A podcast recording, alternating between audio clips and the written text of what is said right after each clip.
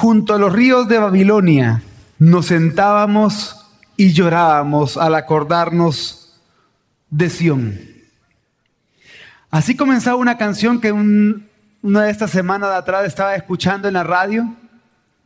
Canción muy popular en la década de los 70, que de hecho en 1978 permaneció como número uno de las listas musicales del Reino Unido por cinco semanas, vendiendo casi dos millones de copias y ganando tres discos de platino. Una canción pegajosa que quizás algunos han cantado y otros quizás hasta han bailado. Cantada por Bonnie M y basada en la primera parte del Salmo 137, en los ríos de Babilonia. Pero aunque esta canción fue tan popular e hizo bailar a muchos, esa canción número uno en ventas con tres discos de platino realmente ignora y mutila el verdadero sentido del Salmo 137. Un salmo que realmente es una canción de sufrimiento, lealtad y justicia. Y ese salmo trata sobre un determinado periodo en la historia del pueblo de Dios. Los 70 años de cautiverio de Israel, de Israel en Babilonia, después de haber sido invadido y destruido Jerusalén por Babilonia. Y si nosotros vamos a los libros históricos del Antiguo Testamento, algo bien interesante es que no registran cómo vivieron, de qué manera vivieron los cautivos durante esos 70 años en Babilonia. Así que no tenemos realmente un relato específico, minucioso, de qué es lo que estaban pasando ellos ahí. Es cierto, Jeremías profetizó sobre este cautiverio, pero él no fue con los cautivos a Babilonia.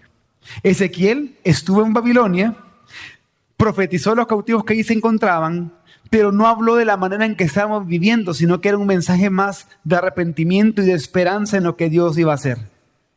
También Daniel estuvo en Babilonia durante ese periodo, pero se encontraba en la corte real y desde ahí Dios le estaba dando distintas visiones. Pero no tenemos un relato de Daniel que nos diga de qué manera los cautivos vivieron durante esos 70 años. Así que esos 70 años de cautiverio babilónico constituyeron un periodo de silencio en cuanto a cómo el pueblo estaba viviendo ahí. Y este hecho le da énfasis y mayor importancia al Salmo 137. ¿Por qué? Porque el Salmo 137 viene a ser, viene a ser como un puente que cruza por encima de ese espacio de silencio. Y este Salmo 137 registra la trágica experiencia del pueblo de Dios durante los 70 años de su cautiverio. El salmista transmite la nostalgia por el pasado, la tristeza y el dolor causados por el exilio.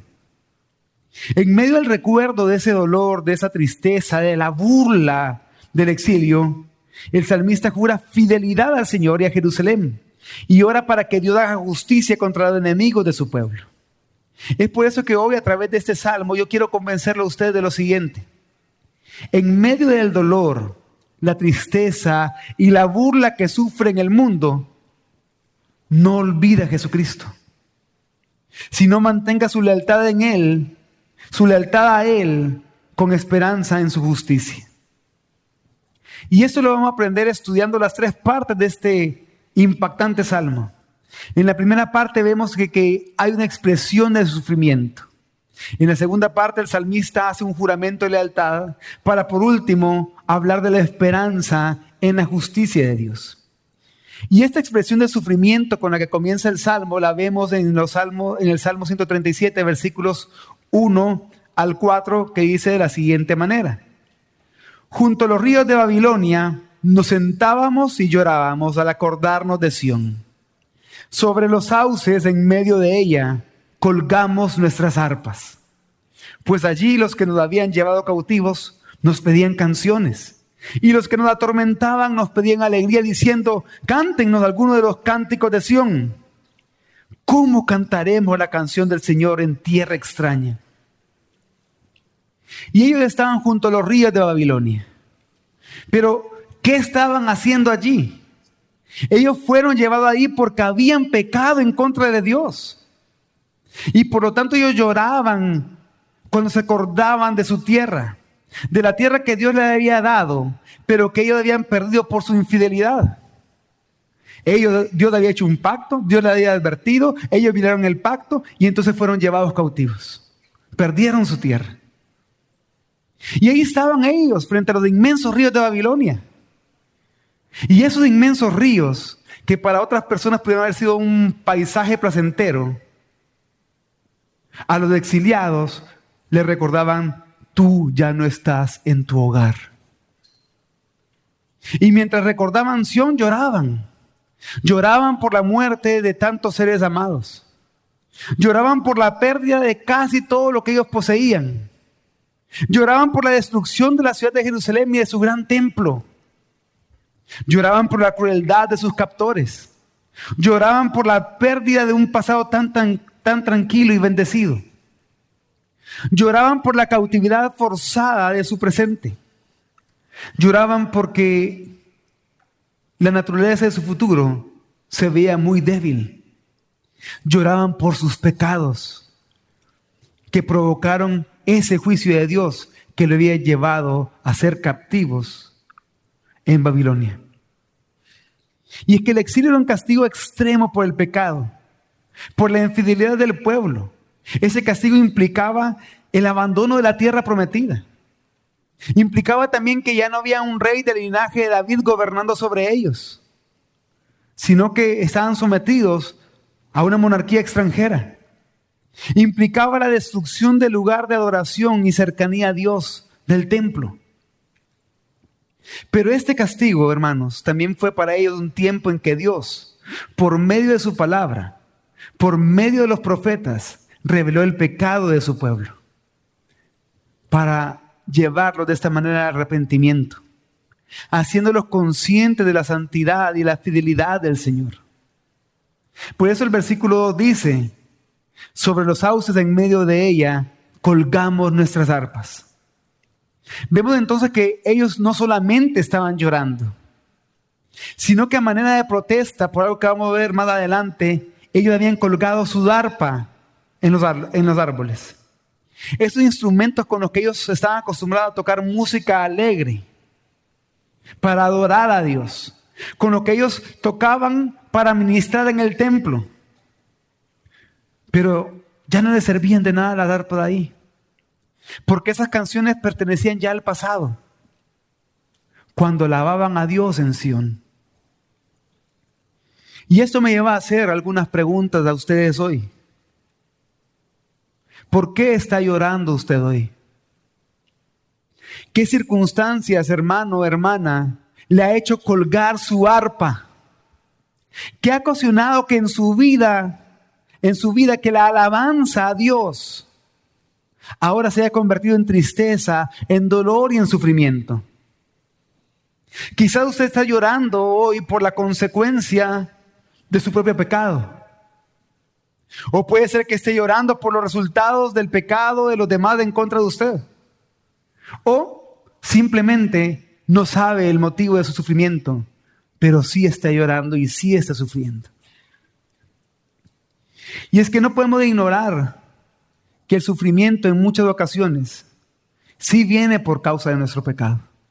Es lo que están experimentando ellos. Por eso yo estaba en Babilonia, por su pecado. Pero si usted está aquí hoy y está llorando por las consecuencias de su pecado, arrepiéntase.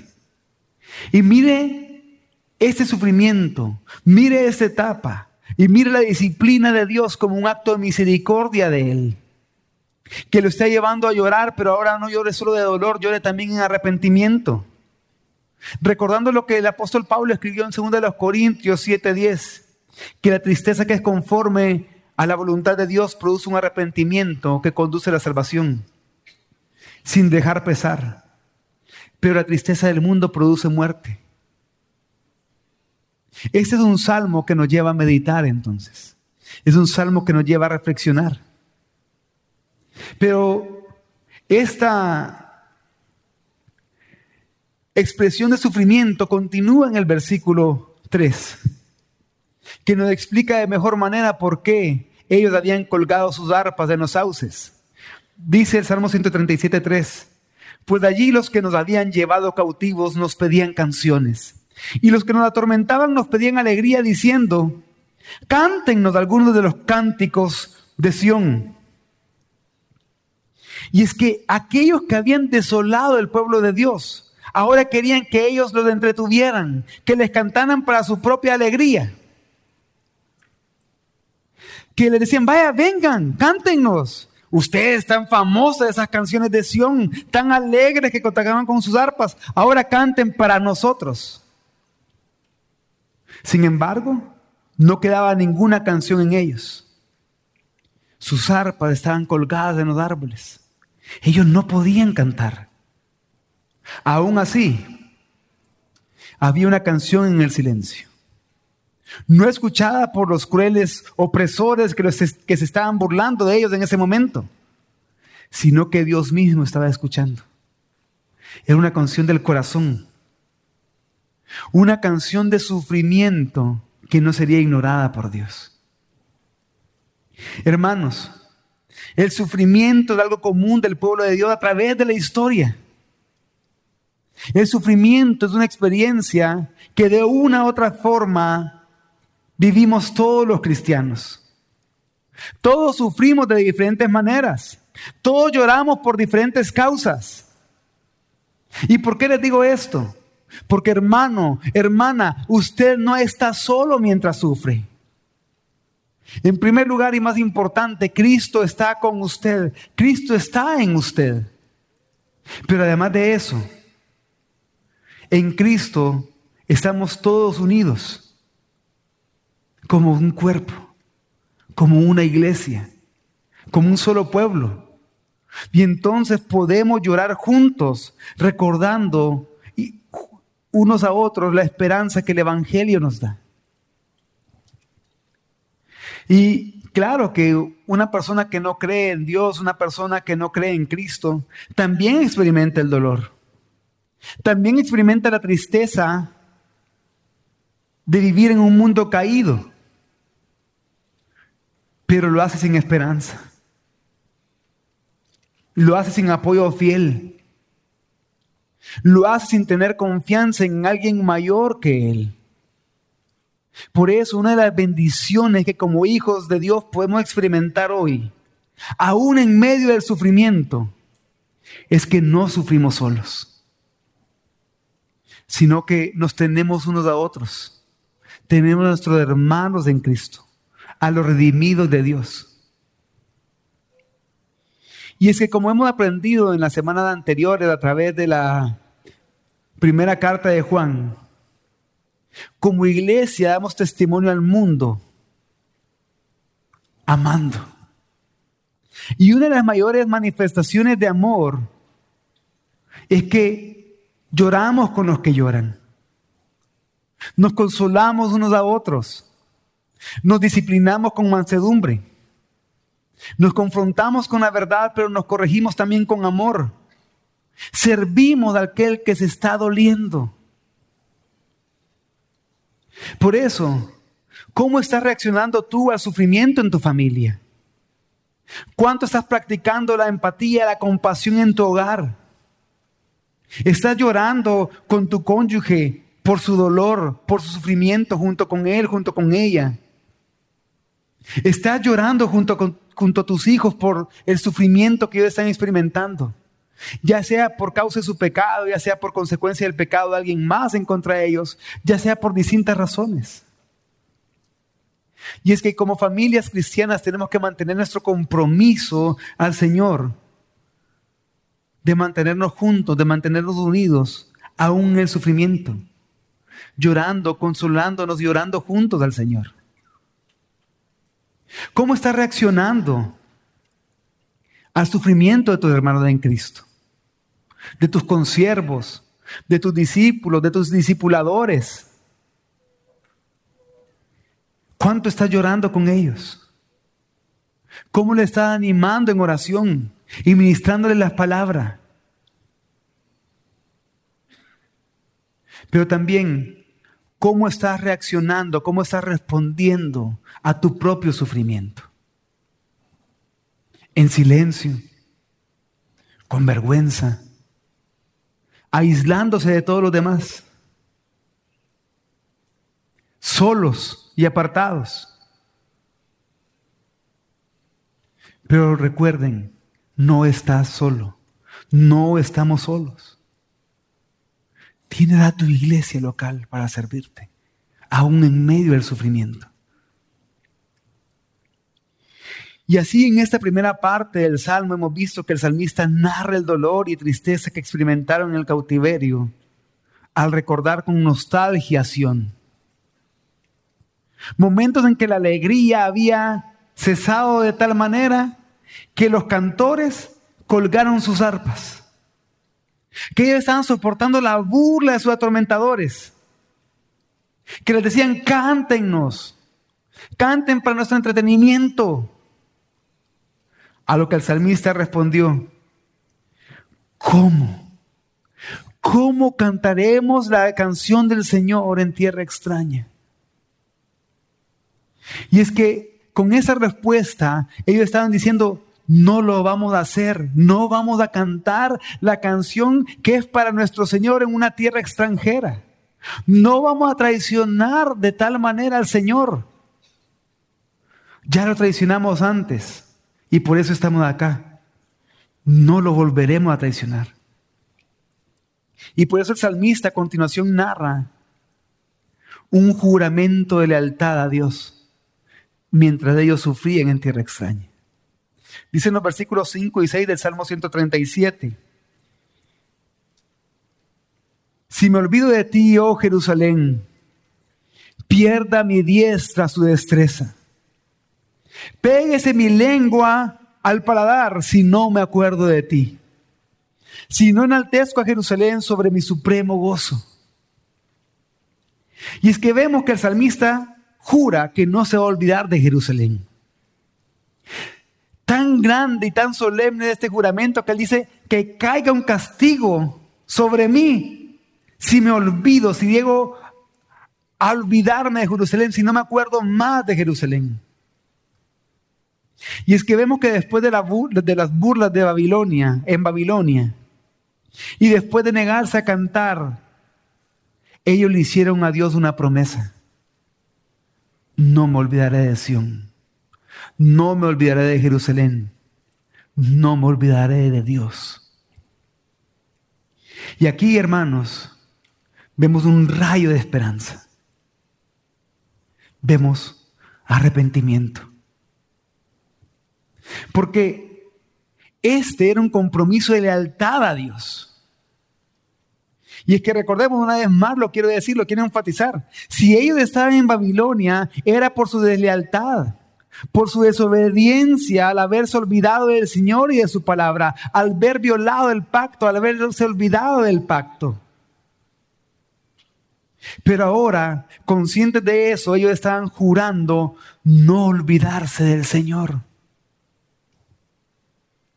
A ver, ahora ellos dicen que no se olvidarían de Jerusalén. Y no se olvidarían de todo lo que Jerusalén representa. El pacto, el templo, la presencia y la realeza de Dios en medio de ellos. La expiación con la que fueron bendecidos, el perdón que recibieron, la comunión y reconciliación con Dios. Ellos juraron nunca olvidarse de las promesas de Dios en otras palabras, ellos juraron perseverar, esperando el momento de redención, esperando el día de liberación, confiando en la fidelidad de Dios al pacto, en la fidelidad de Dios a su pueblo. Y es que, hermanos, Dios preserva a sus hijos en medio del sufrimiento para que sus hijos podamos perseverar fielmente. Dios recuerda su pacto. Dios recuerda sus promesas para que nosotros podamos estar firmes en medio del dolor, para que podamos estar firmes en medio del sufrimiento. Y es que solo un hijo de Dios, fortalecido por el Espíritu Santo, puede mantenerse leal en medio del sufrimiento.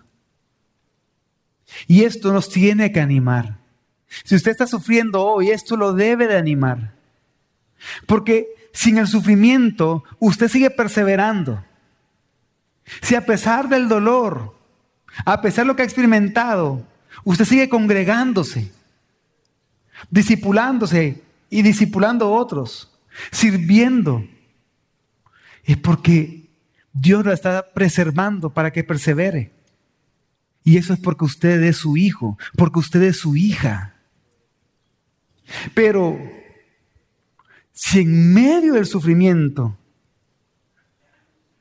de su corazón lo que sale es amargura y de su boca lo que sale es queja, vuélvase al Señor hoy. Corra hoy al Señor en arrepentimiento. Ríndase delante de, Él, a los pies de Él,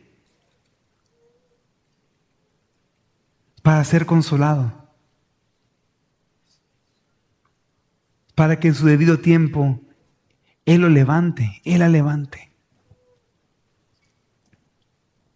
Y es que una de las formas en la que Dios nos preserva para que perseveremos con lealtad como lo mencioné antes, es la comunión con el cuerpo de Cristo. Es la comunión con nuestros hermanos en Cristo. Ya sea por medio del discipulado, de la consejería bíblica, de la predicación de la palabra, de la misma disciplina en la iglesia, del compañerismo bíblico. Es una de las maneras en las que nos podemos mantener juntos, nos podemos mantener firmes, nos podemos mantener leales a Dios.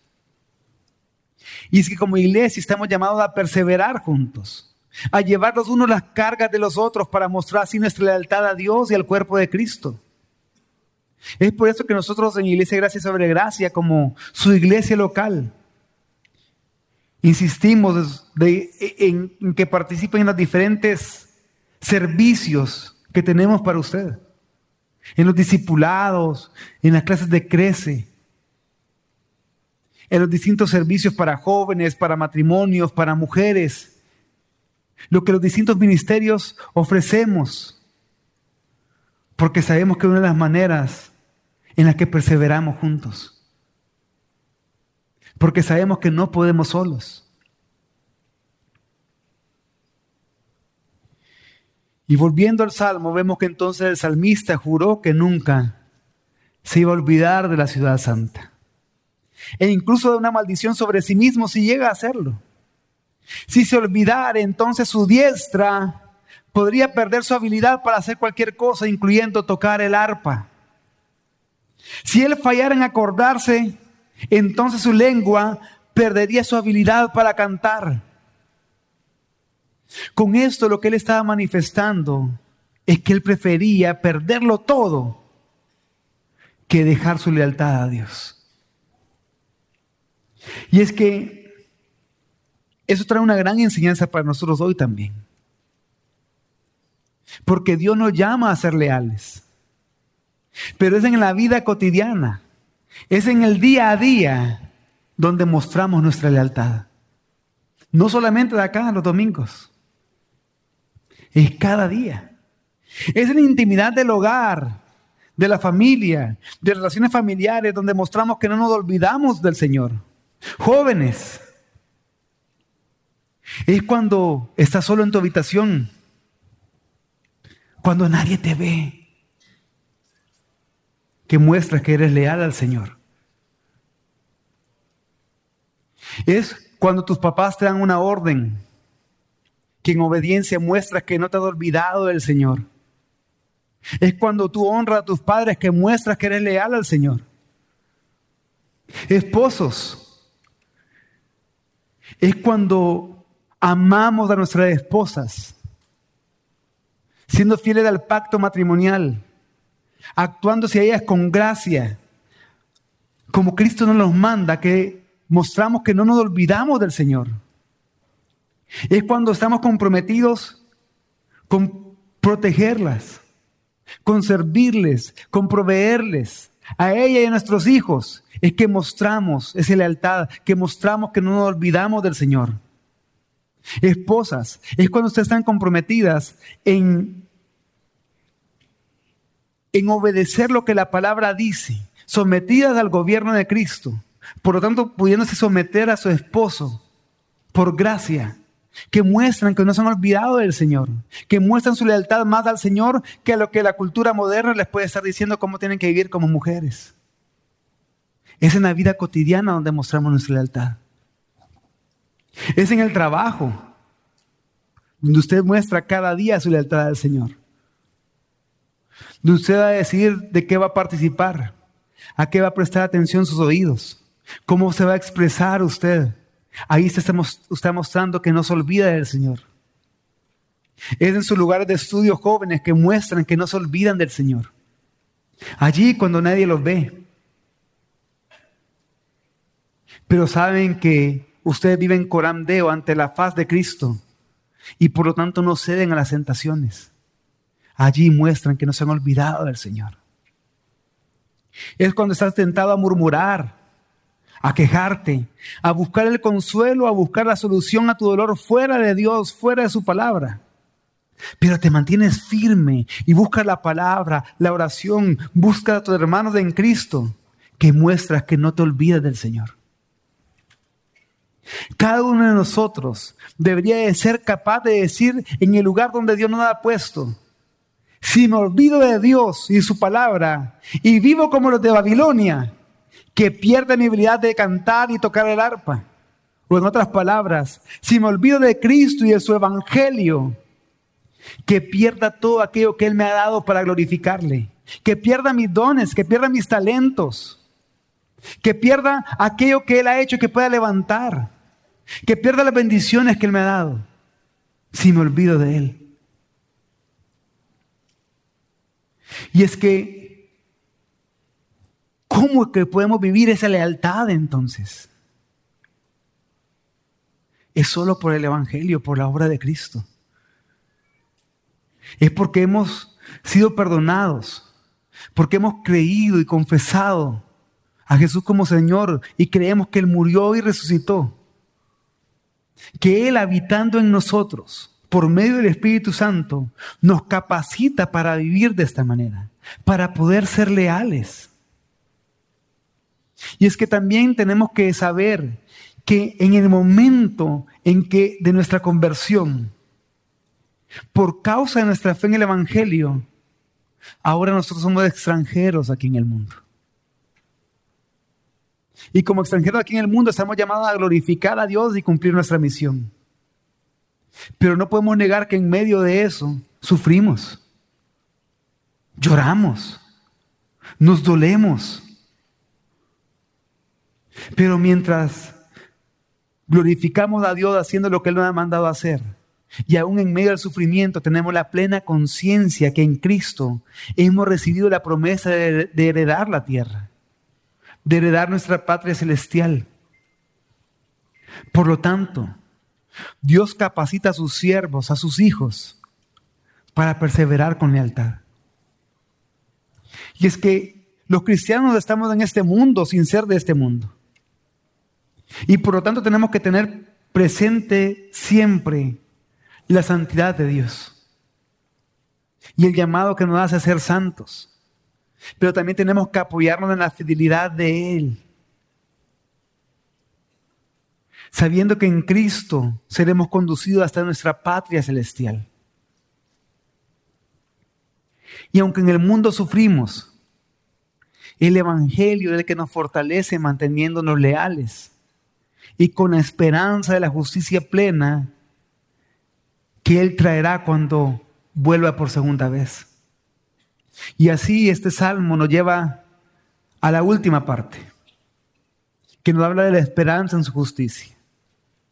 El Salmo 137, 7 dice, recuerda, oh Señor, contra los hijos de Edom el día de Jerusalén, quienes dijeron, arrásenla, arrásenla hasta sus cimientos.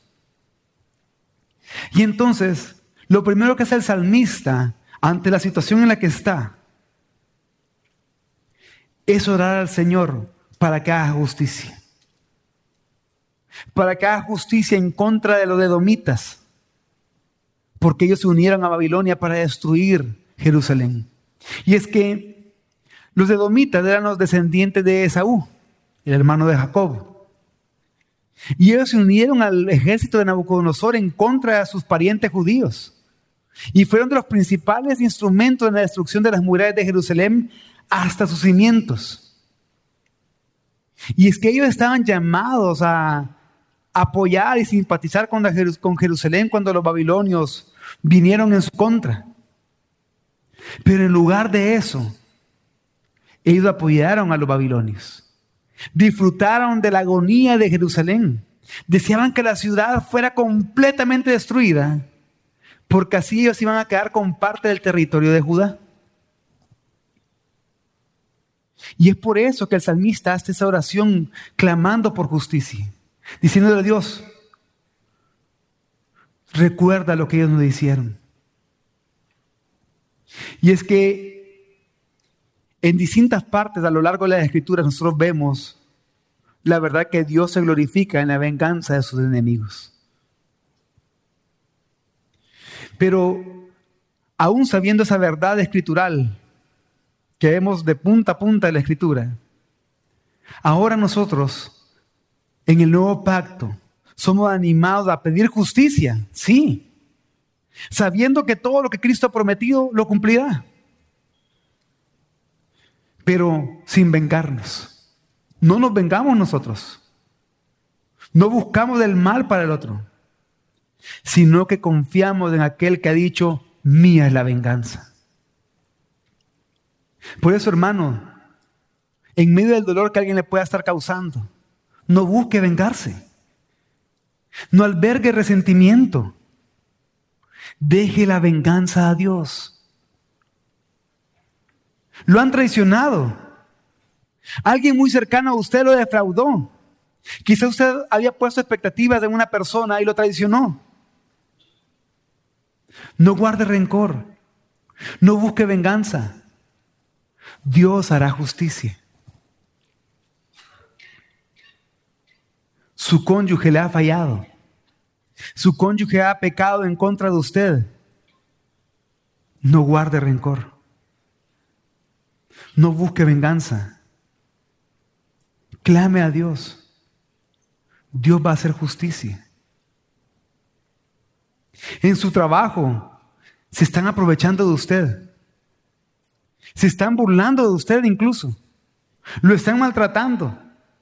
No guarde rencor. No busque venganza, pero clame a Dios por justicia. Están murmurando en contra de usted, pisoteando su imagen, inventando cosas en contra suya, insultándolo. No guarde rencor.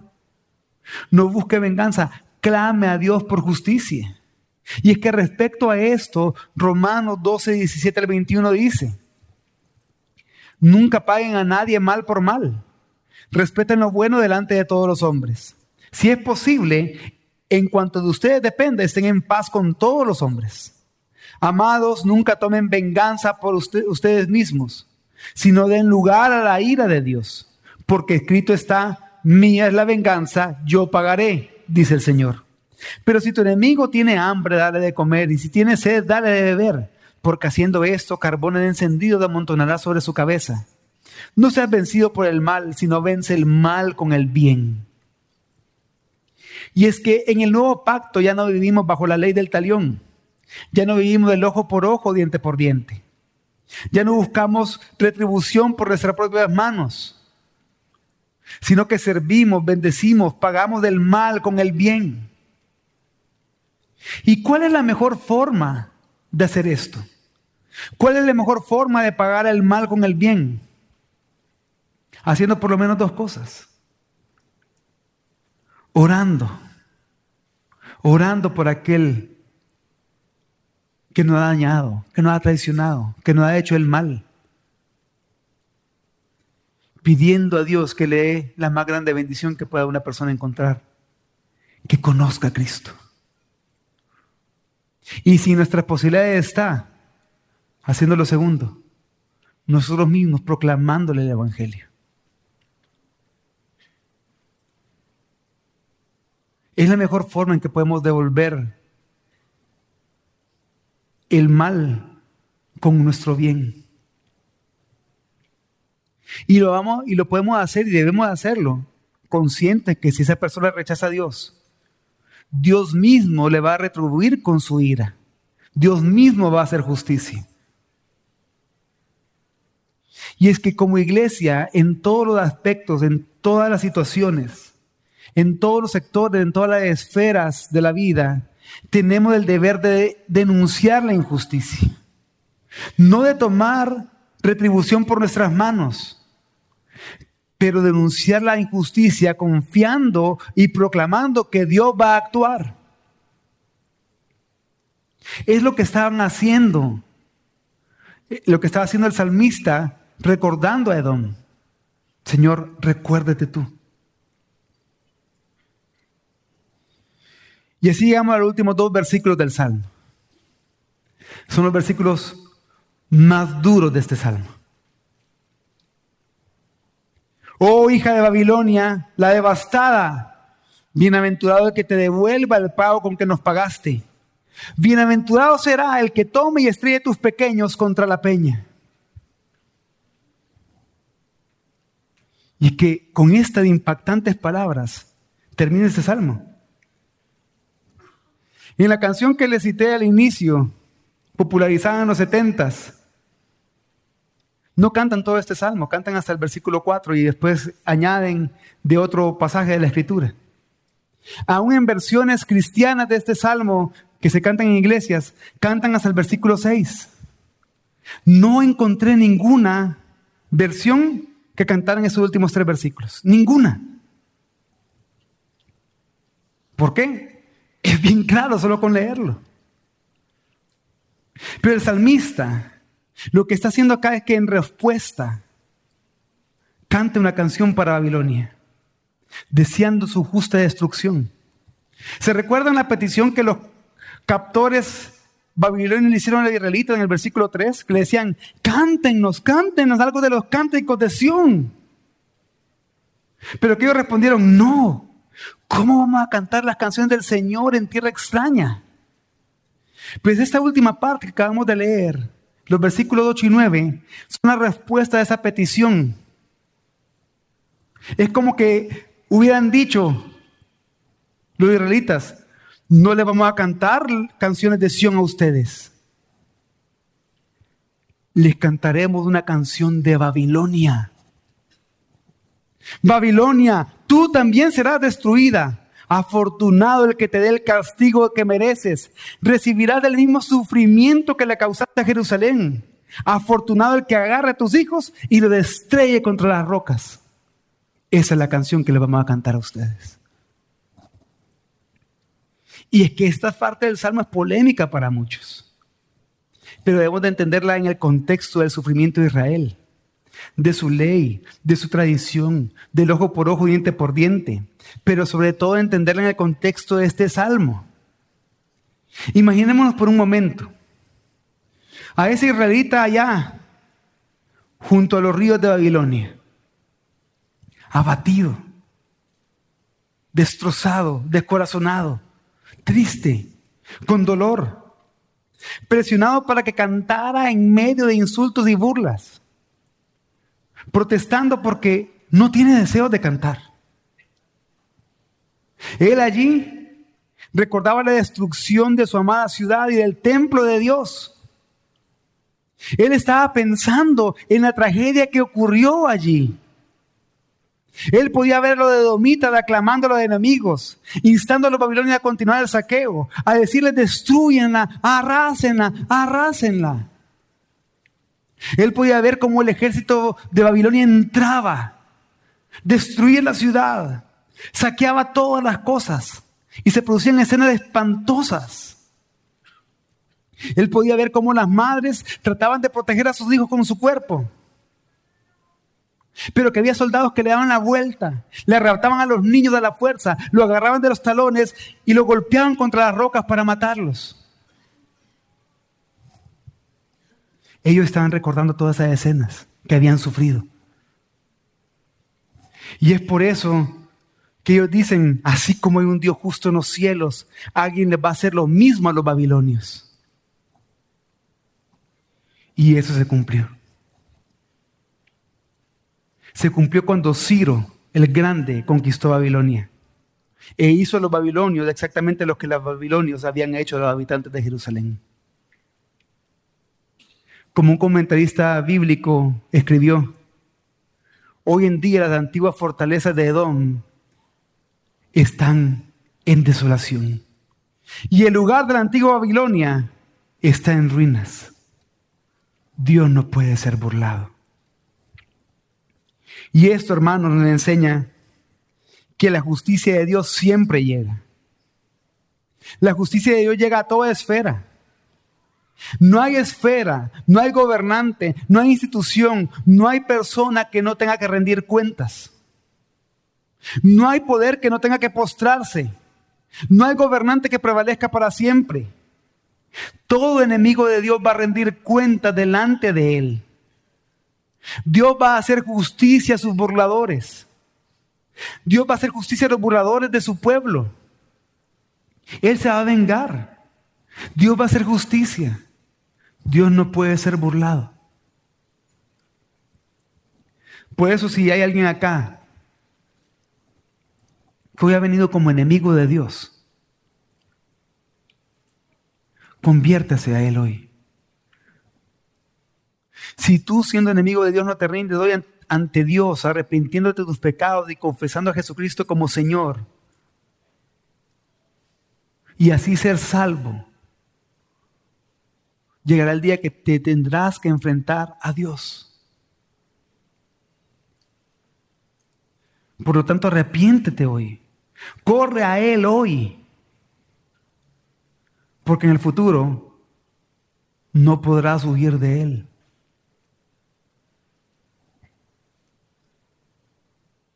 Y es que los hijos de Dios somos aquellos que hemos recibido una justicia que no merecíamos. La justicia de Cristo ha sido imputada a nosotros, nos ha sido dada para que podamos ser hijos de Dios, para que podamos mirar a Él en confianza y en paz. Aún en medio del sufrimiento, declarar nuestra lealtad a Él y tener la esperanza en su justicia. Pero de esa misma manera, así como hemos recibido justicia, los hijos de Dios, mientras vivimos en este mundo, clamamos por justicia. Con la plena convicción de que la justicia será plenamente consumada cuando Cristo vuelva por segunda vez. Y es que en este exilio que nos encontramos hoy sufrimos. Lloramos, nos dolemos pero sabemos que la venganza es de Cristo. Que en Él esperamos justicia. Que cuando vuelva Él por segunda vez, Él va a juzgar a todos. Pero al mismo tiempo confiamos en la promesa que cuando eso suceda, Dios ha prometido que enjugará nuestras lágrimas en un lugar donde ya no habrá dolor, ni sufrimiento, ni tristeza. Ese lugar que es nuestro verdadero hogar nuestra patria celestial, a donde por la obra de Cristo pertenecemos, a donde por la obra de Cristo moraremos eternamente junto con Él. Por lo tanto, en este mundo los hijos de Dios, cada día entonamos una canción de sufrimiento, de lealtad y de justicia. Y esto, hermanos, lo podemos hacer porque, aunque en el mundo sufrimos, el Evangelio nos fortalece manteniéndonos leales y con la esperanza de la justicia plena que Él traerá cuando regrese. Cuando Cristo regrese. Por eso recordemos que en medio del dolor, la tristeza y la burla que sufre en el mundo, no olvide a Jesucristo, sino mantenga su lealtad a Él con esperanza en su justicia.